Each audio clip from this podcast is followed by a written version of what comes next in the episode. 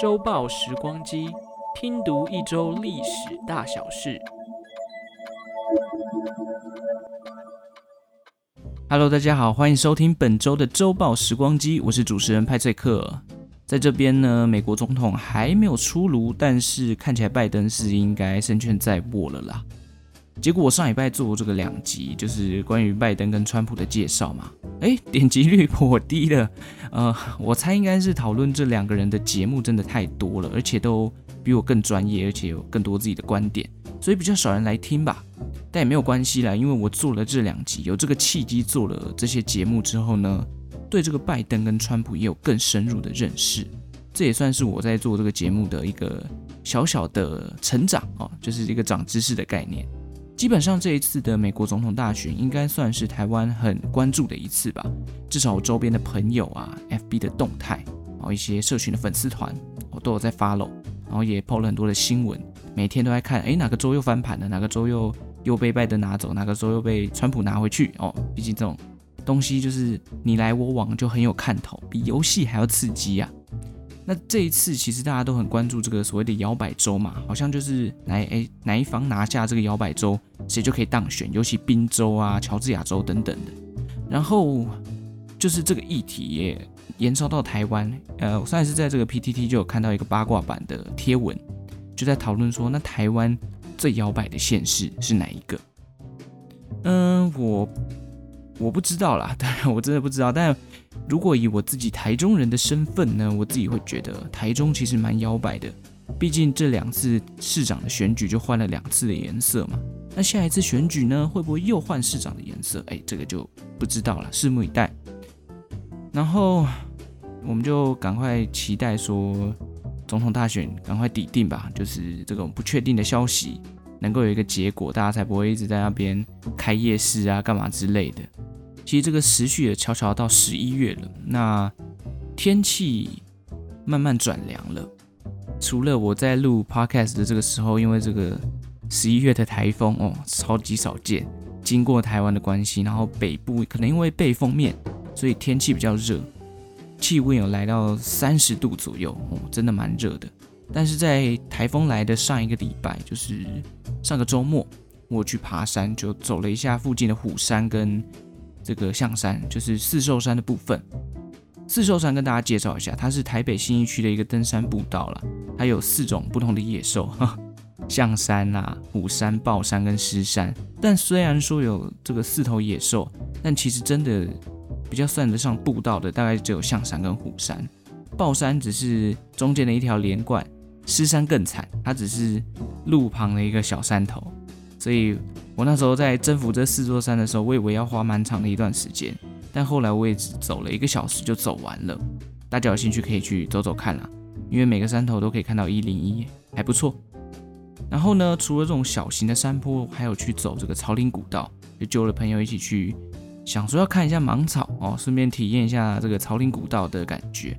但我去的时候芒草还没有全开，不过我在录这个节目的时候，应该芒草已经 OK 了啦。至少就是十一月，好像十一月八号吧，就是草岭古道的芒草花季，然后大家有兴趣也可以去看一下。那在走的过程呢，也沿路看了一些三级古迹啊，什么虎字碑啊、雾口土地公庙、琼镇蛮烟的石碑等等，算是蛮惬意的啦。而且天气很凉，微风吹来蛮蛮 OK 的，很舒适。草岭古道很美，而且有一些牛，听说牛是这个有人有人圈养的，这个但这个我不知道。但我不夸张，我上一次去的时候，因为牛在山头吃草嘛，我们就走上这个雾雾口的土地公庙，然后想说要去上面看一下风景。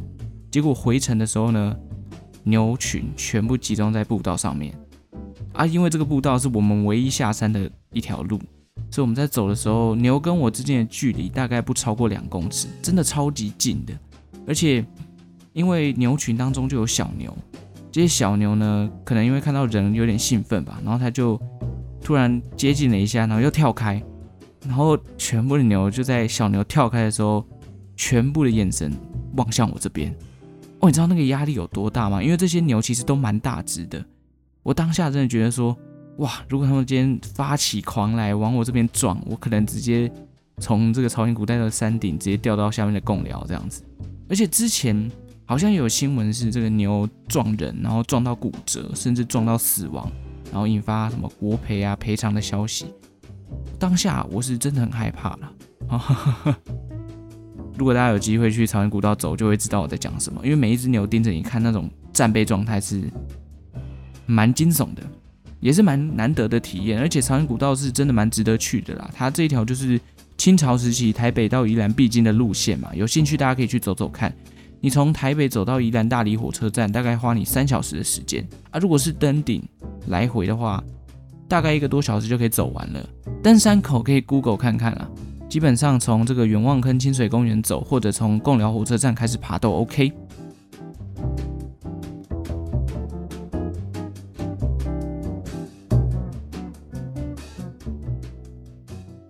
好了，其实讲了那么多草林古道，我没有要业配的意思，只是单纯的跟大家分享一下我上礼拜的一个行程。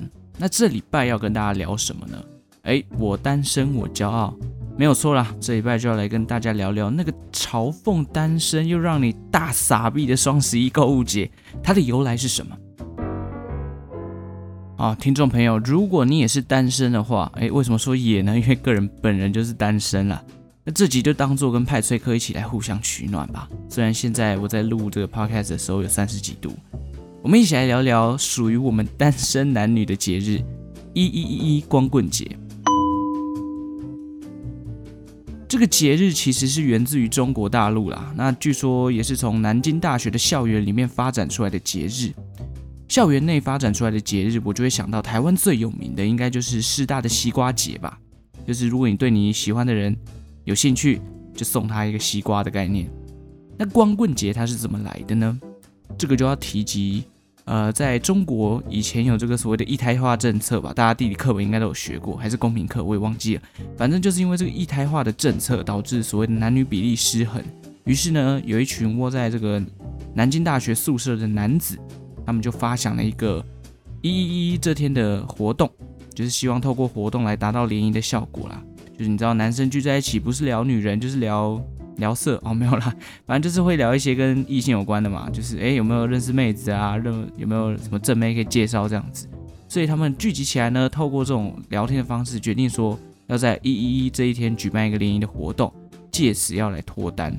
那当初的时代背景，有一首歌非常有名，林志炫的《单身情歌》哦，这个就成为了那时候的光棍节的主题曲啦。那这光棍其实。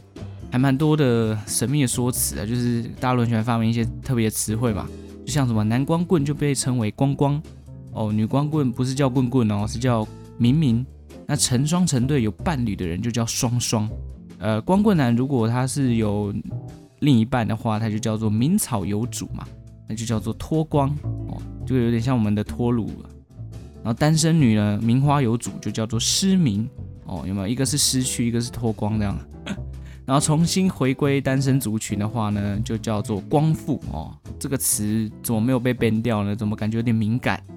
反正它的由来大概就是这样子啊，就是从宿舍里面发展出来的一个节日。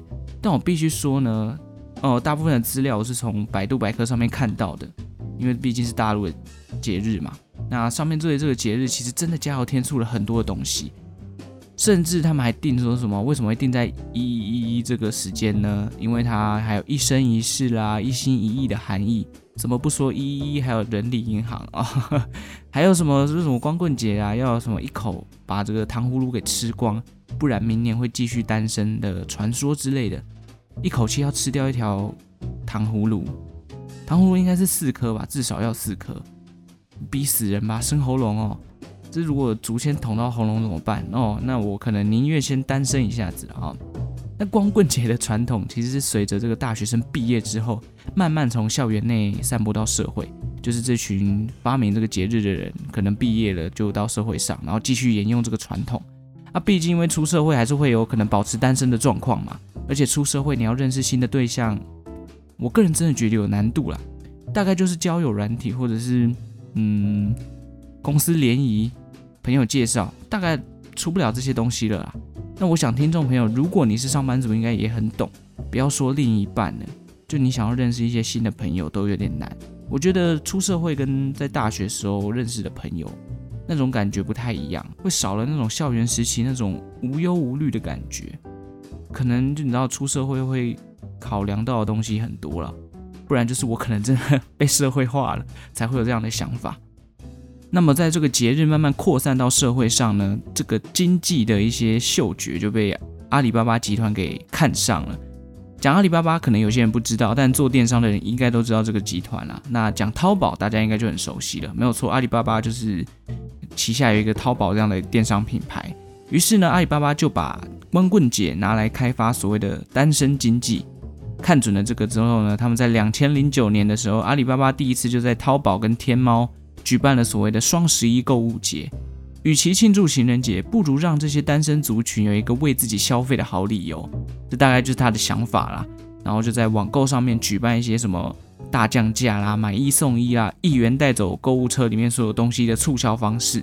那经过这么多年来的这个就是活动的行销模式哦，双十一越来越有名，然后越来越多的企业啦、电商啦、买家卖家投入到里面来，甚至拓展成为到国外也可以参加。然后国外也有所谓的这个，哎，是 Double Double Eleven 吗？但我忘记他们怎么翻了，反正就是类似这种双十一的名字的一个消费节日，好像叫 Double Eleven Shopping Festival 吧。那光棍的意义就越来越式微了，大家就不管什么单身了啊，单身去死啊这种感觉，然后取而代之的就变成大家抢便宜的节日了。我们单身的人就再次被遗忘，单身这么伟大的事情直接变成商人的把戏耶，我只能说。商人的头脑真的是厉害，就先是拿这个单身的人来洗脑，就哦，为了你们单身的人特别举办了一个节日，然后再把全部的人拉过来一起参加这个节日，真的很会，瞬间就变成一个很大的商机。只能说年底真的有很多种需要消费的节日啦，譬如说从万圣节开始，然后双十一、国外的感恩节、黑色星期五、十二月的圣诞节，一路到跨年都要喷一堆钱。然后出社会的人，可能过年还要包红包哦，又是一笔消费，所以有年终真的很重要啊。我今年是还没有想到双十一要买什么啦，这个月还没有花到想花的钱，我就先因为一些事情喷了不少钱，譬如说像这个月月初，我的戴了五六年的眼镜镜框突然断了，而且是整个生锈的那种断掉，为了换镜框我就喷了两千多块，那。我就想说哈，这个月还是先省一点哦，可能等圣诞节再来花。不过冷静下来思考之后，我觉得如果大家今年这个圣诞节有要玩交换礼物的话，诶，我是觉得现在是一个不错的买点，你可以趁双十一的时候买。怎么突然有种在介绍股票的感觉？反正为什么会在双十一买呢？因为很多东西会变得很便宜嘛，你就先把你要送的礼物买下来，绝对是划算的。譬如说，你们订了一个五百块的礼物，搞不好在双十一的时候买只要三百五，搞不好三百，现省一些一百块、两百块的钱，OK 的好不好？精打细算一波了，直接帮自己省钱。那么，身为光棍的我呢，还有可能是光棍的听众呢，我只能说，哎，单身不要气馁，至少双十一的到来，你可以把预算拉高啊，好好的犒赏一下自己嘛。我单身我骄傲，但愿人长久，光棍到处有，你绝对不会孤单的，好不好？泰崔克其实做节目也是一个人嘛，还不是做的很开心啊？其实没有，我蛮想找人合作的，自己弄是真的蛮累的。就大家如果自己有在用 Podcast 的时候，不管是两人团队、一人团队、三人团队，其实在准备资料的过程，大家都应该知道是。蛮累的，尤其是你艺人的话，你还要录这种单口的东西，有时候你会怕自己很尴尬。我自己觉得，其实我录节目蛮尴尬的，就有时候要制造一点笑点，那你自己讲自己笑，我就觉得哦，自己这一关都过不去了，这样子。好啦好啦，总之光棍节的由来就是中国南京大学的校园文化，只是现在变成了民众抢便宜的好时节。在这边呢，也奉劝大家。不要因为想捡便宜就冲动性消费啊！等等，你买了一堆垃圾，小心后悔都来不及。当然，也有可能有人说，那我买一堆垃圾就当交换礼物去送就好了。